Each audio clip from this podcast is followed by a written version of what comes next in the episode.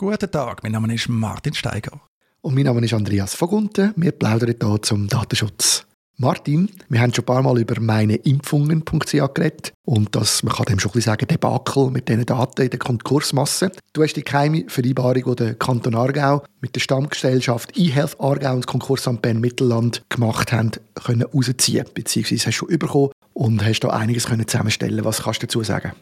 Die Angelegenheit mit meineimpfungen.ch bleibt spannend. Im letzten Frühjahr war es so gewesen, dass der eidgenössische Datenschutz- und Öffentlichkeitsbeauftragte der EDEP eigentlich empfohlen hat, die Impfdaten zu löschen von den 300.000 oder 400.000 Nutzern von dieser Plattform.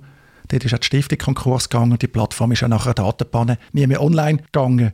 Im letzten Moment sind die Daten dann im Kanton Aargau gelandet, bei der Gesundheitsdirektion oder beim Gesundheitsdepartement und der Stammgemeinschaft eHealth Aargau, einer Anbieterin vom elektronischen Patientendossier. Und dort hat man gewusst, das ist ein Vertrag um, eine Vereinbarung, aber der Inhalt ist unklar gewesen. Also was haben das Konkursamt und der Kanton Aargau abgemacht? Ich habe dann mit Verweis auf das Öffentlichkeitsprinzip die Vereinbarung und eine Liste von weiteren Dokumenten beim Bundesamt für Gesundheit, beim BAG, angefordert und kürzlich auch bekommen und habe das jetzt auch veröffentlicht können sich also alle informieren, was steht in dieser Vereinbarung drin, was gibt es sonst noch für Dokumente. Da gibt es einen ausführlichen Blogbeitrag, den ich in den Show Notes natürlich verlinken.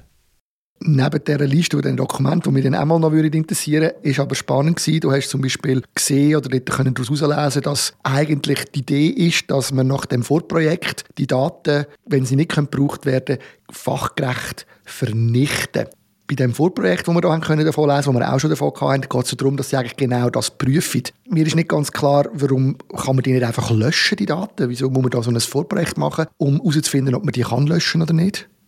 Dass wir die Daten löschen können, ist eigentlich klar.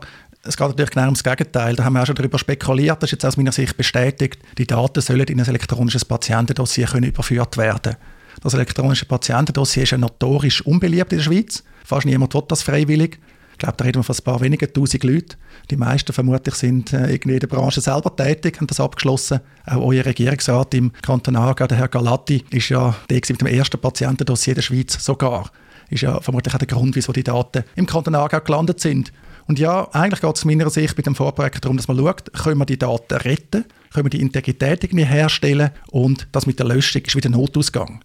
Eben der EDP hat ursprünglich die Löschung empfohlen gehabt, und das ist jetzt wieder die zweite Chance, weil die Angeber gesagt haben, ja, wir schaffen das, wir sind optimistisch, wir prüfen das. Das Vorprojekt hat unterdessen wohl auch stattgefunden, das sieht man aus dem Dokument, interessanterweise mit Subventionen vom Bundesamt für Gesundheit.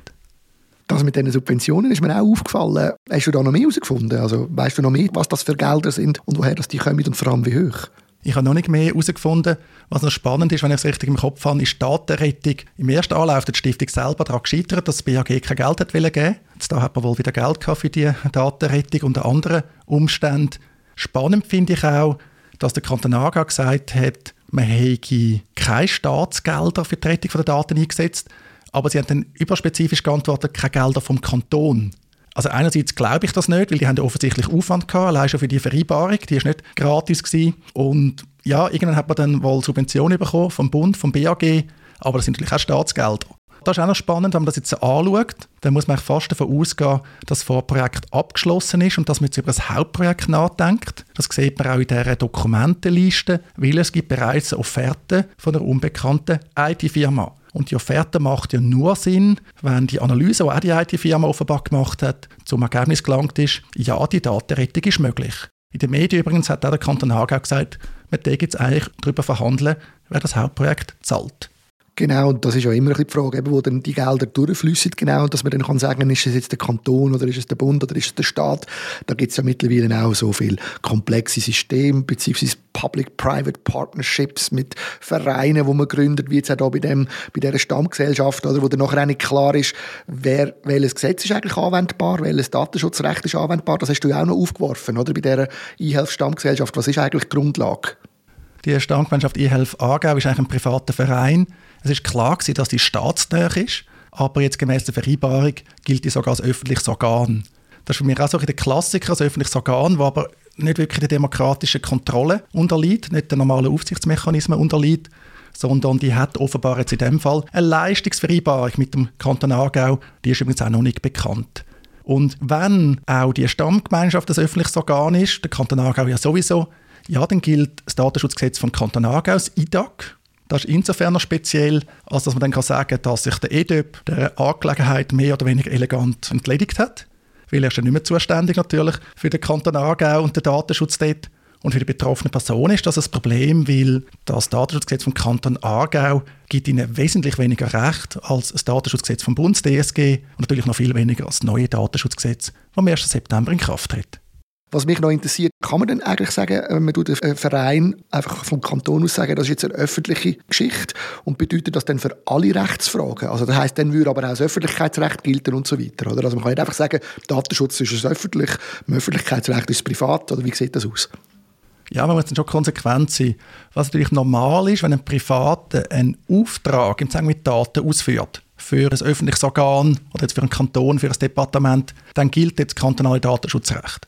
Das ist eigentlich äh, völlig klar, das ist ein Outsourcing und natürlich hm, kann man so das kantonale Datenschutzrecht nicht aushebeln. Da finde ich mehr spannend, dass durch die Übertragung im Kanton Aargau wie ein eidgenössisches Datenschutzrecht soll ausgehebelt werden. Das ist mal das eine, weil eben, man redet schon von einer anderen Qualität. Wir haben auch schon thematisiert, dass zum Beispiel auch die Datenschutzaufsichtsbehörde im Kanton Aargau, dass die selber ein Player ist im Gesundheitswesen dort, also vermutlich da gar nicht unabhängig irgendetwas unternehmen. Das ist eigentlich speziell. Hingegen ist ein wichtiger Unterschied beim öffentlich-rechtlichen Datenschutz, der braucht es ja ganz klassisch immer eine Rechtsgrundlage. Die Privaten brauchen das ja nicht.